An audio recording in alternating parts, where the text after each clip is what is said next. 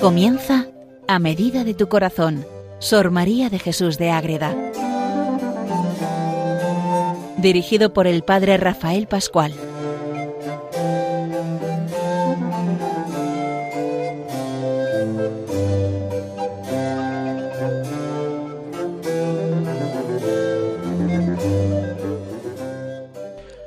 Saludamos a todos los oyentes de Radio María que siguen con ilusión, con ganas este programa a medida de tu corazón, un programa que dedicamos a Sor María de Jesús de Ágreda, que es una monja de la orden concepcionista franciscana, vive en el siglo XVII, en Ágreda, en su pueblo, un pueblo de Soria, a caballo entre Soria, Zaragoza, Pamplona, donde se junta esa zona de España en aquel el siglo XVII español que tantas cosas tiene, que tanto nos enseña ella en sus escritos con esas relaciones con Felipe IV y todo lo que ocurre en ese pueblo con la fundación del monasterio donde ella es abadesa y donde suceden tantas maravillas, entre una de tantas, la más conocida por todos, es la composición de la gran obra mariológica de todos los tiempos, la mística ciudad de Dios, que es la vida de la Virgen María que la es revelada de manera privada a Sor María de Jesús y la deja por escrito en esta obra suya, la mística ciudad de Dios.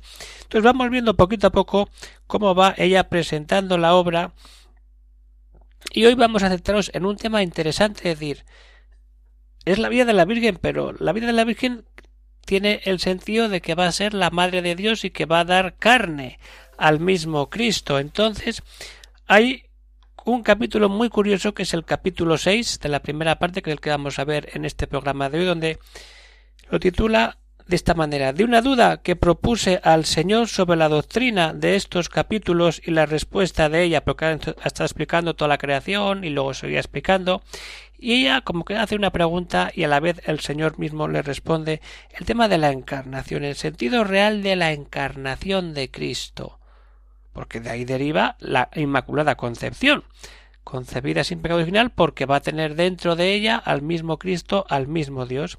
Entonces de ahí va luego esa explicación que el mismo Padre da a Sor María de Jesús de Ágreda para luego pasar a decir cómo Dios da luz diferente a cada hombre y de ahí derivan diferentes pensamientos de los doctores que estudian la teología y de ahí deriva la riqueza teológica cuando una corriente otra y luego se ponen en conflicto a veces y al final llega el pecado de la soberbia y del decir aquí está lo que yo digo y lo que yo digo no tiene que ser palabra de Dios. La palabra de Dios ya está revelada en la escritura y está todo muy bien cifrado y explicado entonces lo importante es decir, si de verdad Sor María tiene esa experiencia de Dios, como la tiene para escribir toda esta obra de la mística ciudad de Dios, en este capítulo 6 hace esa pregunta, la encarnación del Hijo.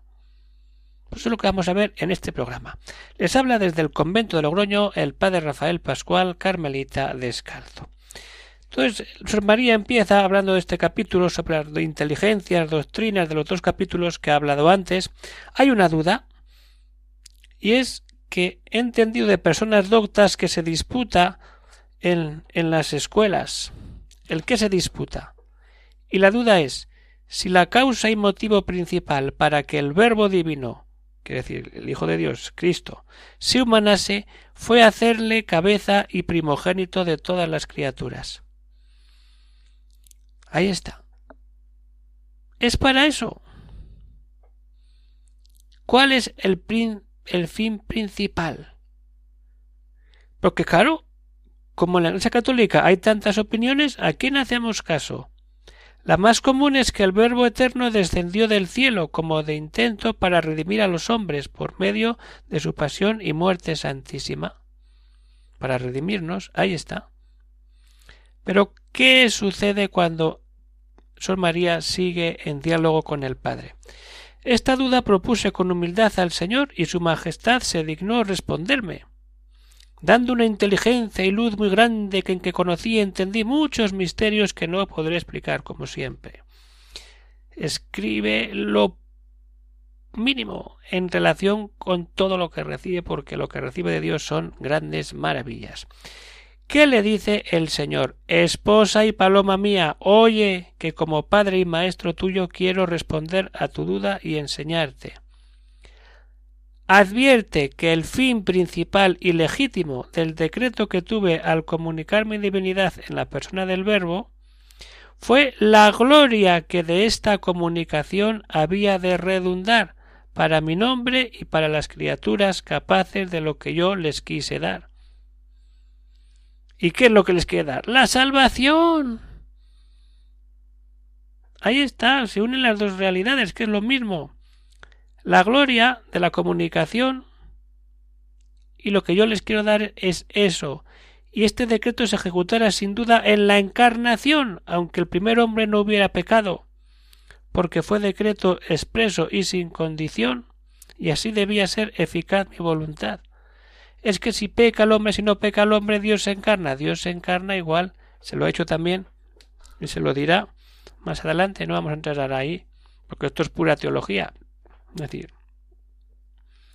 este decreto de la encarnación se ejecutará, sin duda, aunque el primer hombre no hubiera pecado. Dios viene.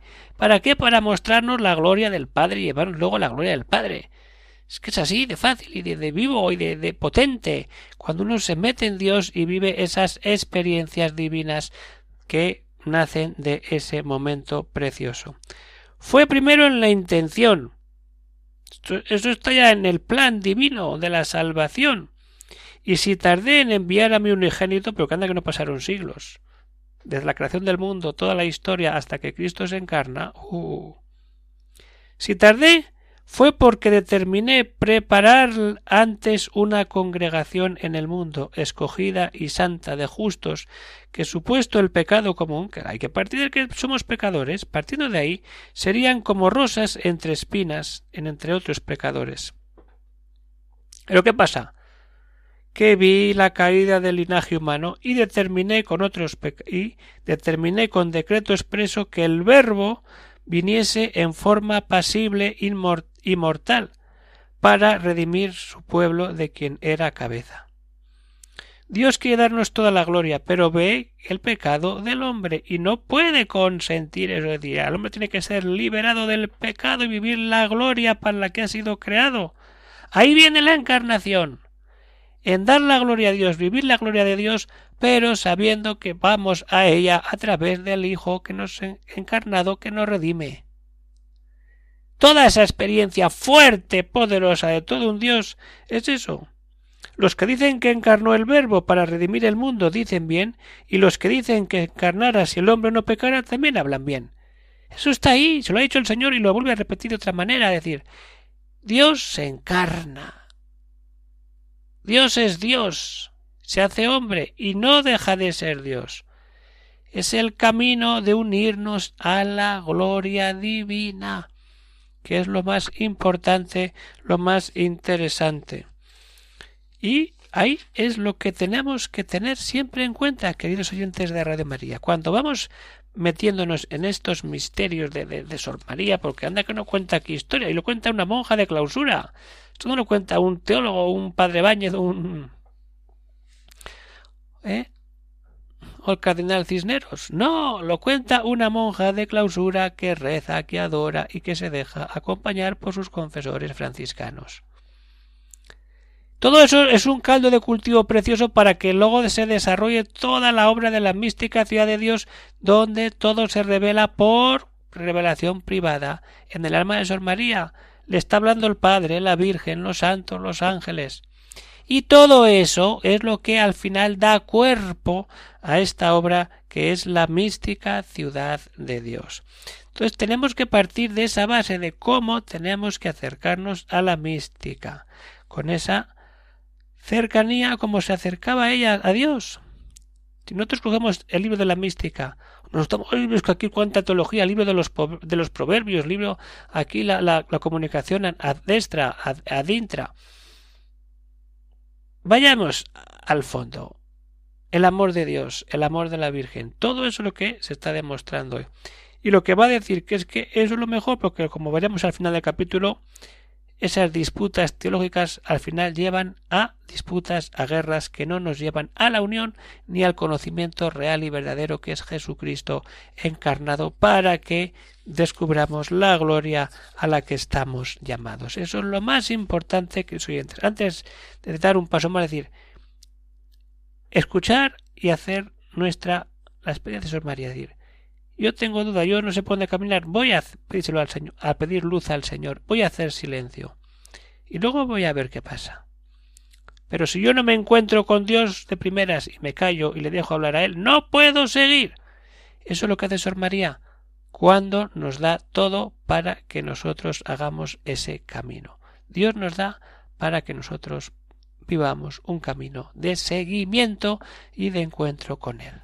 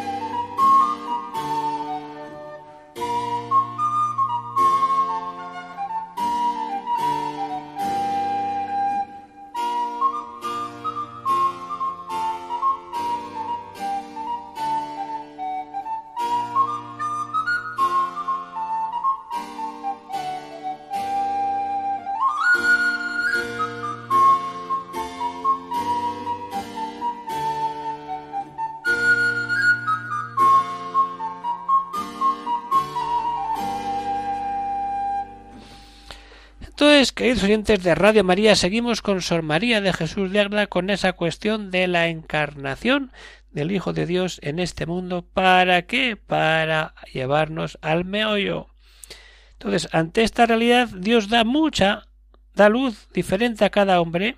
Entonces, cada uno estudia según sus escuelas, las escuelas teológicas del momento y las antiguas que había antes que Sor María, y salen diversas explicaciones. Pero todo eso, como veremos más adelante, al final del programa ya, es para ver cómo se puede difundir y dar paso a todo lo que sucede en esta vida de la experiencia de Dios y de la historia de la Iglesia dentro de la teología. Entonces, hay otros misterios diversas, diversas opiniones en la Iglesia, en estos misterios. Claro que las hay porque los mortales no son capaces de recibir toda la luz, no podemos recibir toda la luz divina. Entonces Dios se va manifestando, se va revelando, pero ¿a quién? A los sencillos y a los humildes, a los grandes teólogos, no. Lo único que les viene son ladrillos de teología, pero cuando uno se pone ante Dios, aunque no es teología, sabe lo que puede hacer y sabe que tiene que vivir unido a Dios. Entonces los mortales no son capaces de recibir toda la luz, los que más se la doy proporcionada según el estado y merecimiento de cada uno, y como conviene a mi providencia distribuirla. Es decir, cada persona tiene una historia y una manera de acercarse a Dios y según la providencia como tenga preparado para que esa distribución del conocimiento de Dios sea bueno y dé ese fruto que está dispuesto en la mente del Padre y la plenitud sólo se la debía a la humanidad de mi unigénito y a su madre respectivamente. Ya entramos en vía directa con la Inmaculada. Todo va hacia el Hijo, pero también hacia aquella mujer que da carne al Hijo. Es muy importante. Todo lo que se dice de Cristo tiene que estar en cierta manera unido a lo que se dice de María. Pero ¿qué pasa? Pues que se complica todo. Porque por eso lo adquieren con el trabajo el uso y el uso de letras y ciencias. Venga a estudiar, venga a leer libros de teología, escribir libros de teología y comentarios bíblicos. ¿Y qué? Aquí se sigue que se, se entiendan los misterios con diversidad de pareceres y se hallen diferentes explicaciones y sentidos en la escritura y nacen las controversias, las discusiones teológicas y si llegamos al grado máximo las herejías donde se alejan de la correcta doctrina oficial de la Iglesia cuando uno interpreta a su capricho la Sagrada Escritura. Todo está fundamentado en la tradición y en el magisterio de la Iglesia con el fundamento bíblico de la Sagrada Escritura. Entonces, toda esta experiencia de Dios que Sor María va manifestando para poder luego entrar en lo que es la vida de la Virgen, es decir, todo esto viene porque Cristo se encarna y cada uno lo quiere entender de una manera y la explicación ya está bien dada y justificada. Pero ¿qué pasa? Que hay muchos misterios ocultos revelados que solo van para algunos. Entonces hay momentos que algún estado quedó oculto y nadie lo puede saber con, con seguridad si no fuere a quien yo en particular diere luz o revelare y conviene que aquel decreto y amor que tenemos salga a la luz. Ahí está, hay cosas muy especiales que Dios revela a personas concretas. Y ahí queda. Eso es importante tenerlo en cuenta cuando hacemos ese camino. Entonces, Dios da la luz y entonces hay muchas explicaciones. Pero ¿qué pasa? Que luego vienen eso, hay muchas explicaciones y hay diversas maneras de opinar de los grandes doctores de la Iglesia, de los grandes pensadores. Los doctores y maestros tengan diversas opiniones, para que unos digan lo verdadero y otros con lo natural de sus ingenios digan lo dudoso. Ya estamos, ¿a quién hacemos caso? ¡Ay! Con esta variedad se va rastreando la verdad y luz y se manifiestan más los sacramentos escondidos, porque la duda sirve de estímulo al entendimiento para investigar la verdad. ¿Cuántas veces las disputas teológicas, cuanto más se estudia, más se complica la cosa, más llegamos al meollo como cuando llega la persecución de los primeros cristianos, si no son perseguidos, se hubiera quedado todo en aquellas tierras, no habrían salido a Grecia, a Turquía, al resto de Europa, porque no había problemas, pero como hay problemas y hay que escapar, la fe se difunde. Pues aquí igual, ¿esto cómo se entiende? Venga, uno escribe un libro, otro escribe otro libro más gordo, y al final, ¿a quién hacemos caso? Pues a lo que se escribe delante del sagrario y nos da la luz verdadera. Entonces, todas estas corrientes teológicas son para que al final todos alabemos a Dios. Al conocer la grandeza de Dios a través de esos grandes maestros que nos enseñan lo que Dios nos quiere revelar, tiene que ser para alabar a Dios, no para quedarnos en oh, cómo bien explicado está este punto teológico. No. Con esta variedad se va rastreando la verdad y la luz y se manifiestan los sacramentos escondidos. La duda sirve de estímulo para investigar la verdad. Hay sobre todo un enmendador de los sabios, que soy yo, y que los hombres, aunque más escudriñen mis juicios y testimonios, no los podrán alcanzar si no les diere yo la inteligencia y la luz Conociendo esto los mortales, quiero que me den alabanza, magnificencia, confesión, superioridad y gloria eterna. Todo esto es para que alabemos a Dios, porque lo conocemos mejor. Si la teología no sirve para alabar a Dios, no vale de nada. Ahí está la teología mística, la teología de la experiencia de Dios. Para eso Dios da sabiduría para que todos alabemos y lleguemos mejor a Dios y que vayan a la fuente, y la fuente es el manantial vivo. Estos doctores santos tienen que adquirir para sí mucha gracia, luz y gloria. ¿Cómo? Llegándose más a su manantial e investigando con humildad los misterios y obras de mi diestra. Ahí es nada. Que vengan al manantial investigando con humildad. ¡Ay! ¿Cuántos teólogos tendrían que escuchar esto? Con humildad los misterios y obras admirables de mi diestra vengan a ser participantes de ellas y gozar del pan del entendimiento de mis escrituras.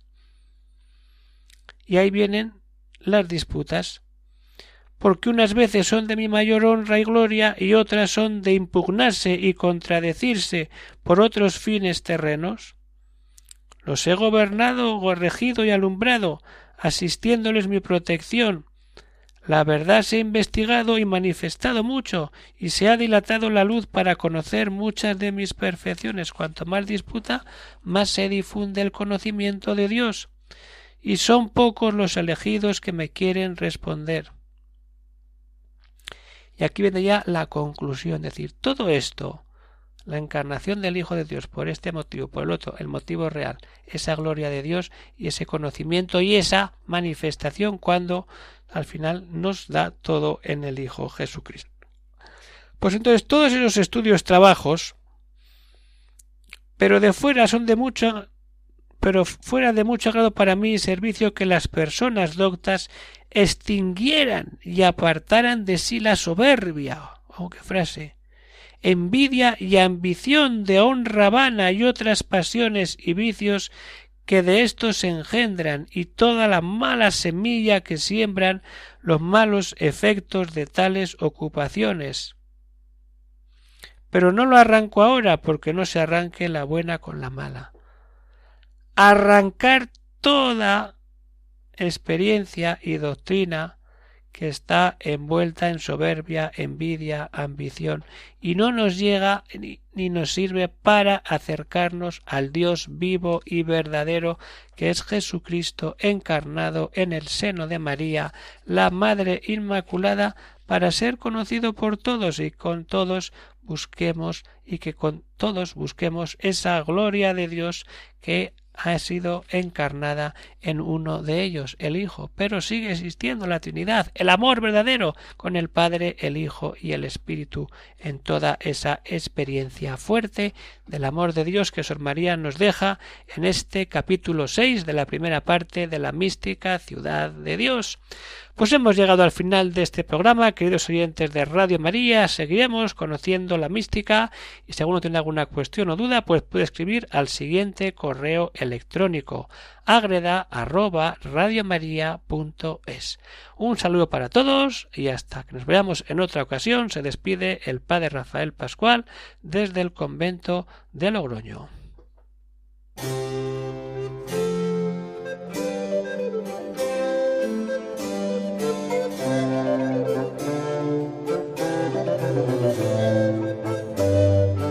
Han escuchado en Radio María A Medida de tu Corazón, Sor María de Jesús de Ágreda. Por el Padre Rafael Pascual.